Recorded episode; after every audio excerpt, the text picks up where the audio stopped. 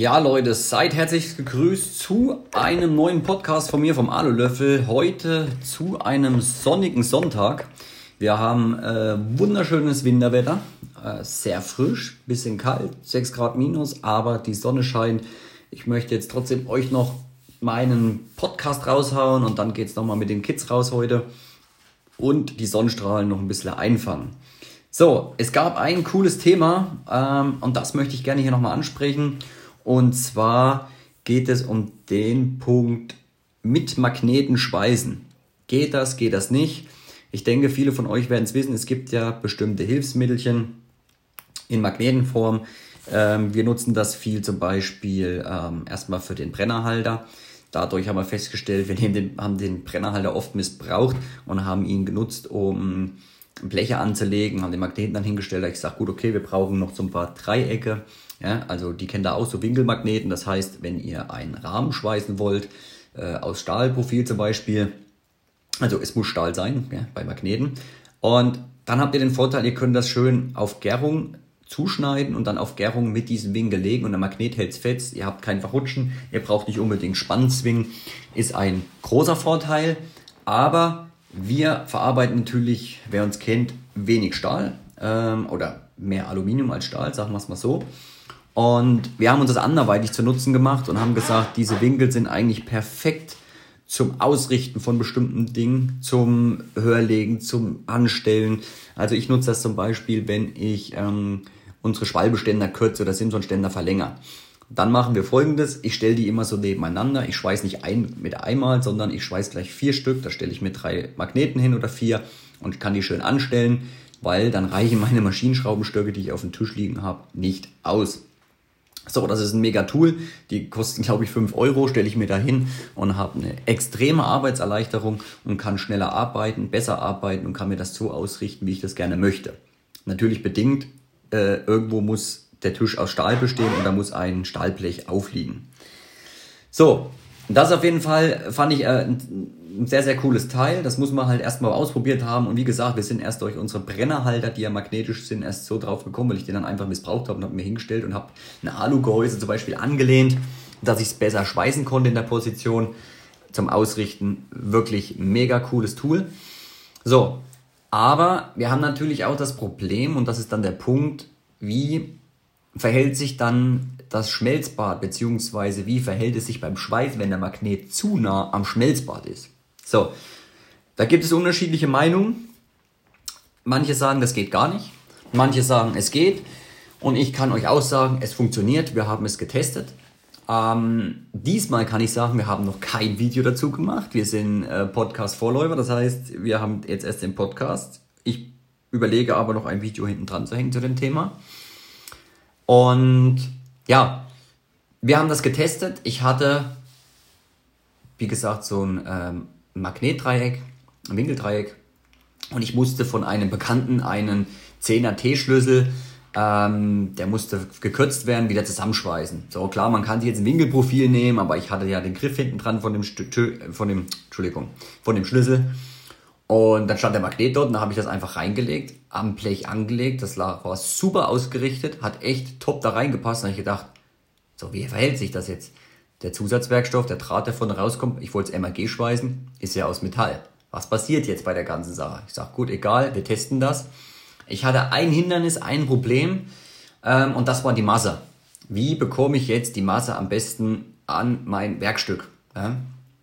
Äh, habe ich dann gelöst ich habe mir auch ein cooles Tool bestellt und zwar ein Magnet für äh, die Masse. Das heißt, ihr habt dann vorne nicht mehr die Klemme, wie ihr es ganz normal kennt, sondern ihr habt ein Magnet. Ja, da könnt ihr die Masse direkt dran schrauben. Das haben wir nicht gemacht. Wir machen dann einfach die Klemme direkt an das Teil dran. Da hast du ein Gewinde oben. Ist für uns immer perfekt, wenn wir Tanks schweißen, weil beim Tankschweißen ist es oft so, hat man dann wenig Platz beziehungsweise wenig Flächen.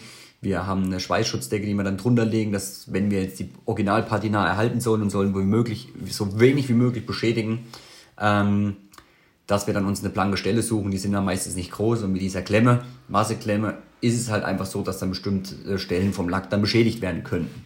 So, um das zu umgehen, haben wir das mit diesen Magneten gemacht. So, Hey, und da bin ich einfach mal ganz pauschal ran. Beim ersten Mal hat es nicht funktioniert, ich bin ja immer ehrlich. Aber das lag nur an der Masse, nicht am Magneten, sondern habe ich ganz ohne Probleme einfach einen Schweißpunkt draufgesetzt. Ging wunderbar. Heute sagen viele, ja, aber wenn du jetzt durchschweißen würdest, ja gut, ich muss ja jetzt aber nicht mehr am Magneten schweißen, weil das Teil hält ja schon. Das heißt, ich habe nach dem Hefter das Teil rausgenommen, habe es mir in den Schraubstock gespannt und habe einfach durchgeschweißt. Es ging ja nur ums Heften. Warum soll ich jetzt äh, das Teil weiterhin dran schweißen? Macht jetzt keinen Sinn. Ja, ich kann euch aber sagen, das würde eine Veränderung erbringen, wenn wir jetzt länger durchschweißen oder eine Schweißnaht machen wollen, dann würde man das sicherlich merken. Aber wohl auch eher bei Wick und bei Elektrode. Und ich habe mich ein bisschen belesen und erkundigt und das haben auch einige aus der Community gesagt, dass der Stahl, wenn er flüssig ist und schmilzt ab einer bestimmten Temperatur, ich glaube 700, 800 Grad haben die gesagt, dann ist er nicht mehr magnetisch und dadurch funktioniert das Schweißen wohl. Es kann natürlich sein, dass der Lichtbogen etwas unruhig ist, weil er durch den Magneten gestört ist. Aber das heißt nicht, dass man nicht einen Hefter machen kann. Ja, wenn ihr jetzt zum Beispiel ja die Teile, die Magneten für die Rahmenprofile nehmt, dann ist das doch auch nur zum Heften vorgesehen. Das heißt, ihr macht den in die Gärung rein, dass ihr die Gärung schön habt, legt das Profil an, das ist schön ausgerichtet, ihr messt die Diagonale, alles passt, bub, bub, bub. Wir setzen außen auf den Ecken, wenn es jetzt zum Beispiel Quadratrohr oder Rechteckrohr ist, setzen wir außen auf den Ecken, auch bei Rund, Entschuldigung, einen Hefter und dann können wir die Magneten entfernen. Ja, ich würde vielleicht noch diagonal einmachen, auch auf der Ecke, beziehungsweise würde ich da nach diesen vier Heftern nochmal die Diagonale messen. Passt alles. Jetzt weichen wir zwar ein bisschen aus, aber ähm, ne, schweifen, schweifen ein bisschen aus. Aber Diagonale messen ist immer wirklich so ein Punkt, habe ich auch am Anfang immer oft gerne vergessen. So, und dann setze ich nochmal unten zwei Hefter gegen und dann ist alles in Ordnung. Ja? Dann kann man immer nochmal auf den Kanten ein bisschen ausrichten, aber dann brauche ich doch die Magneten nicht mehr. Das Rahmen hält an sich ohne Probleme. Und dann machen wir die Magneten weg. Wenn wir sie jetzt auch dort lassen würden, ja, würde es sich wahrscheinlich ein bisschen anders schweißen lassen und wäre nicht die beste Voraussetzung, um eine super Schweißnaht zu machen.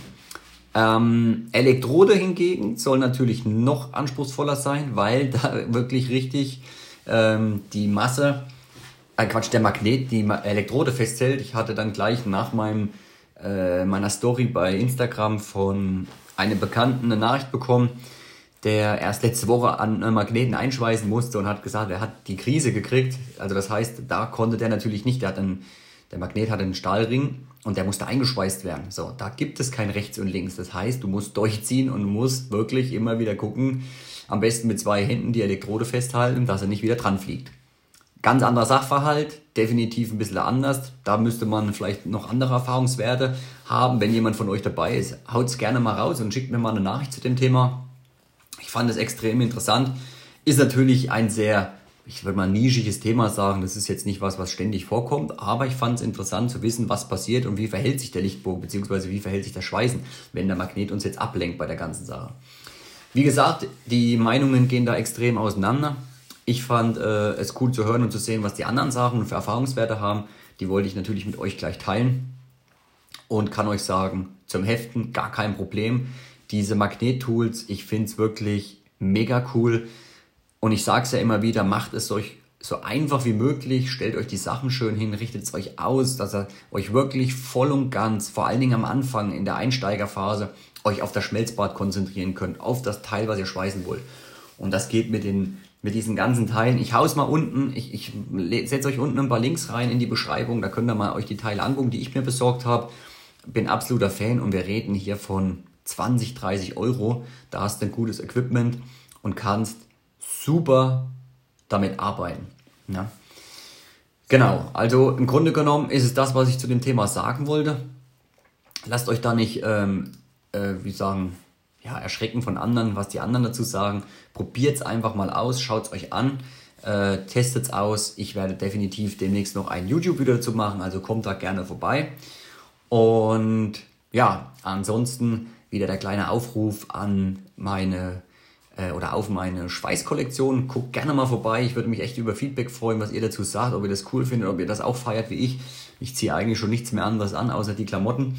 Und ja, ich habe ja einen Podcast, wer es nicht gehört hat, über Clubhouse gemacht. Es ist eine neue App, wo man Audio miteinander kommunizieren kann, bestimmte Räume gründen kann, man sich über das Thema Schweißen austauschen kann. Ich möchte dort gerne aktiv sein. Also ich bin schon aktiv, aktuell aber nur als Zuhörer und möchte aber gerne meinen eigenen Raum gründen und mit euch ein bisschen mich austauschen, interagieren.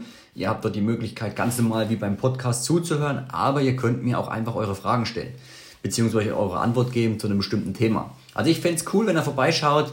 Ähm, ja, dann haben wir mal wieder ein Thema äh, besprochen und ich denke, das sind immer sehr nischige Themen, aber vielleicht für den einen oder anderen doch interessant und werde mich jetzt in die Sonne verabschieden. Jetzt schnappe ich meine Kids und wir gehen mal raus.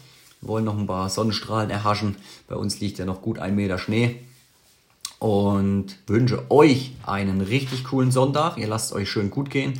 Heute Abend, wer Lust hat, kommt ein neues Video auf meinem YouTube-Kanal über das Thema Aluguss-Zylinderschweißen. Das Thema war sehr gefragt und heute gibt es dazu ein Video. So, also Leute, ich bin erstmal raus. Äh, lasst es euch gut gehen. Euer Alulöffel und wir hören uns zum nächsten Podcast.